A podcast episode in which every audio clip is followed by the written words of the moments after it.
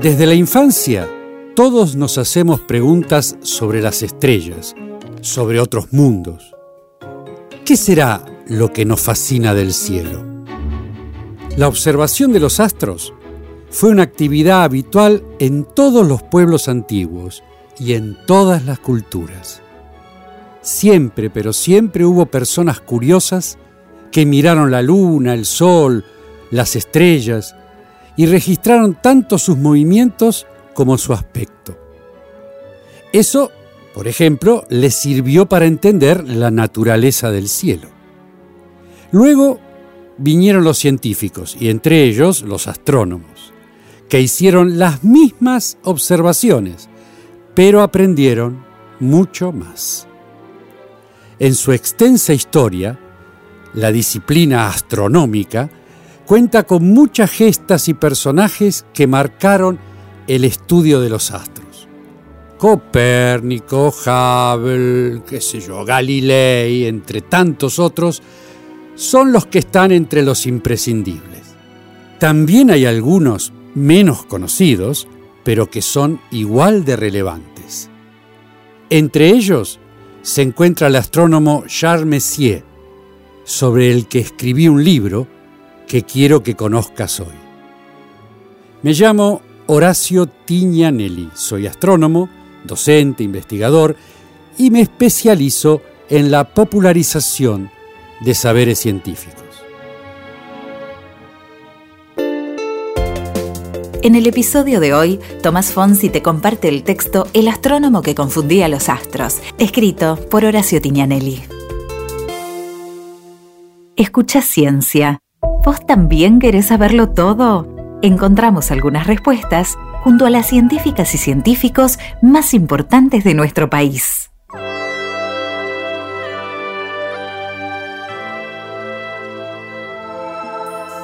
Actualmente se dice de los cometas que son astros mutantes, ya que su aspecto suele cambiar bastante cuando durante su trayectoria por el interior del sistema solar se aproximan al Sol.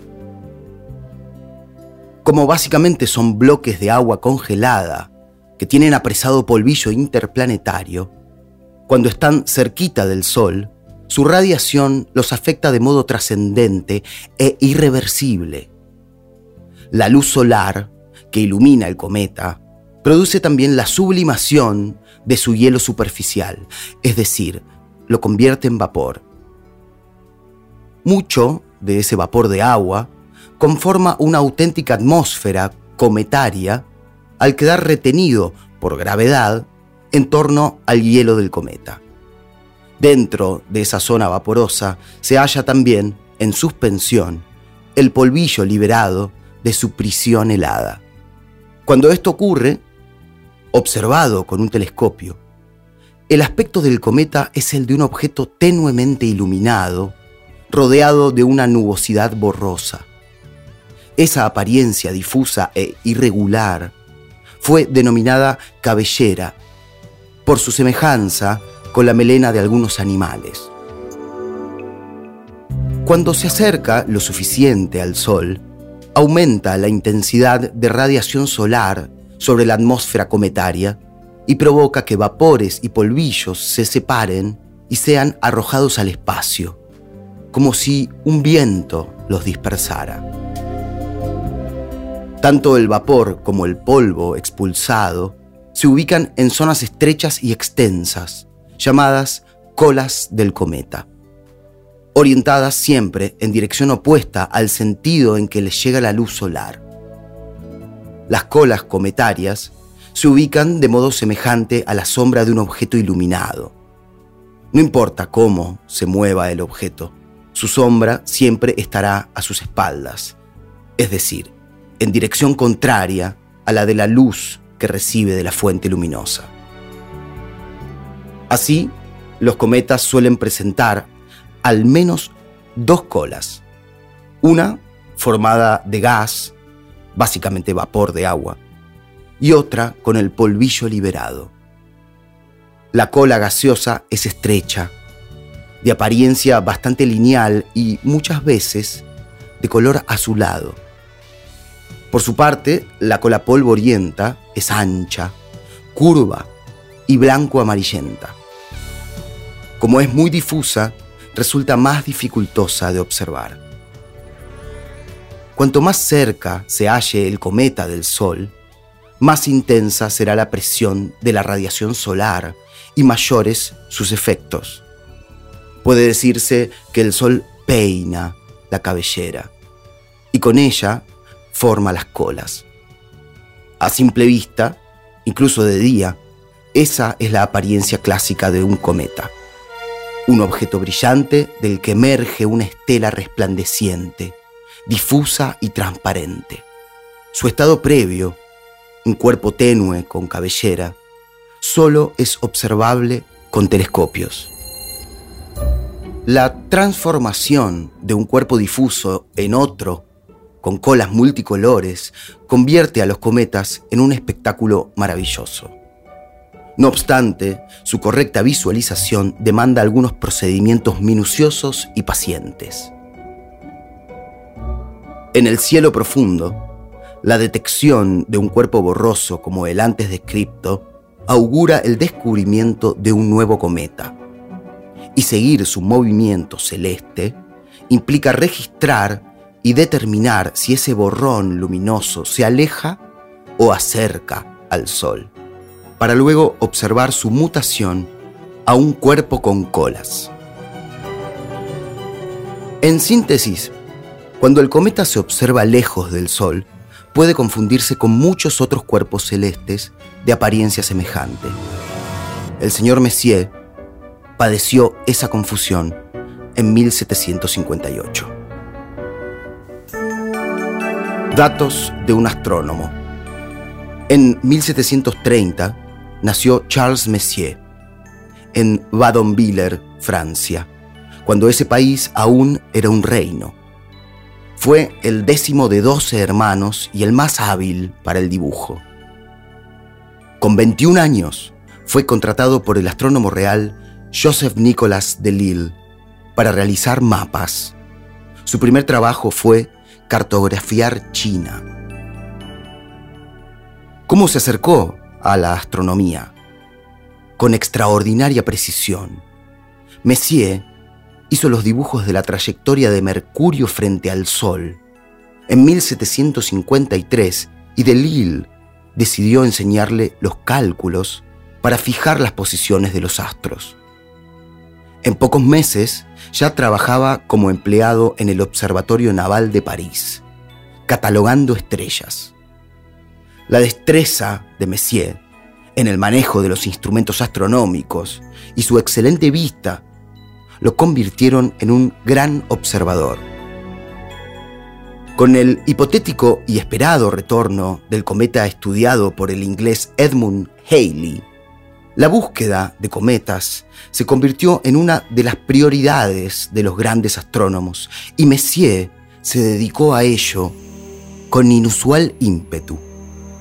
Con los cálculos de Delil, Messier dibujó un mapa con una trayectoria estimada del Haley y comenzó a observar noche tras noche buscándolo, cegado con la idea de ser el primero en redescubrirlo. Cerca de la medianoche del 28 de agosto de 1758, Messier creyó hallar un candidato en un objeto borroso observado en la constelación de Tauro, que le pareció la cabellera de un cometa el entusiasmo hizo que Messier se apresurara.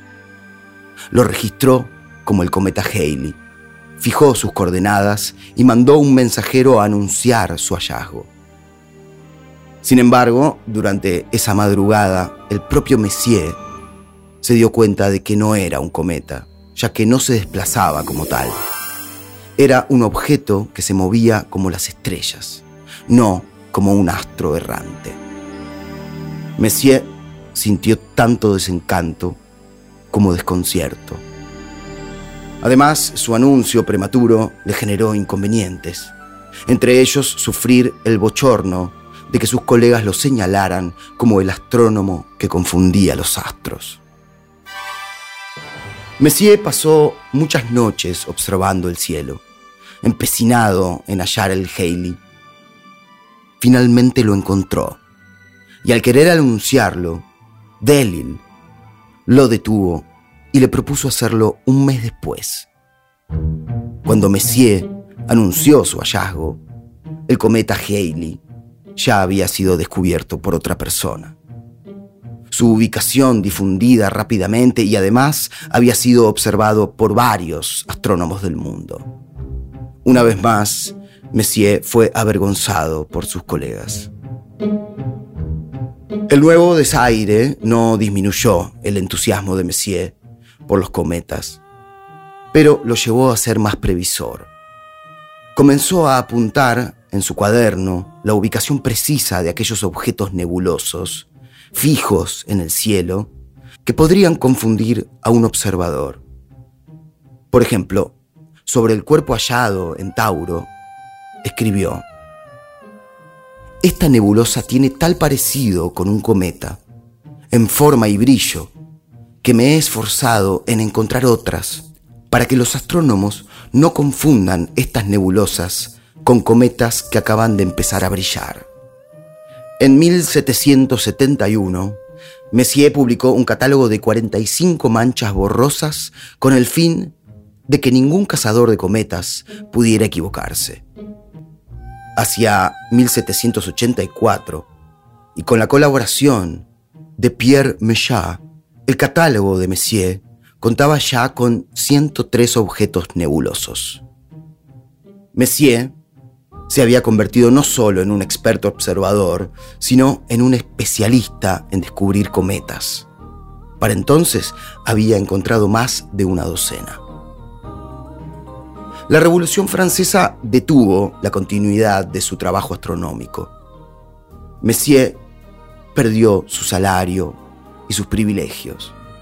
No obstante, consiguió ingresar en el Instituto de Ciencias y Artes poco después volvió a ser reconocido e incluso el mismo Napoleón Bonaparte lo condecoró con la Cruz de la Legión de Honor por sus aportes a la ciencia de Francia. Falleció en 1817 a la edad de 87 años. Datos de un catálogo. La lista de manchas celestes de Messier es un catálogo de epifenómenos celestes, porque cada una de ellas, aunque se presenta como un cometa en apariencia, es en realidad un objeto cósmico de trascendental importancia para la comprensión del universo. En su época, Messier no podía entender la naturaleza de aquellas manchas, Tampoco tuvo la intuición para darse cuenta de la relevancia astronómica de su catálogo, pero la compensó con el tino de registrar esas manchas celestes a modo de advertencia para sus colegas, iniciando una tarea que luego seguirían centenares de astrónomos de todo el mundo. Los objetos Messier, como suele llamárselos en la actualidad, comprenden nebulosas gaseosas de diferentes tipos, cúmulos de estrellas y hasta galaxias. En la época de Messier, esos astros no formaban parte del universo conocido, pero su catálogo ayudó a identificarlos a posteriori, como punto de partida de los modernos registros astrofísicos, que hoy los cuentan por millares. De hecho, para la astronomía, Charles Messier pasó a la posteridad no por los cometas que descubrió, sino por su catálogo de simulacros cometarios, producto de su pulsión por superar una ingenua confusión observacional.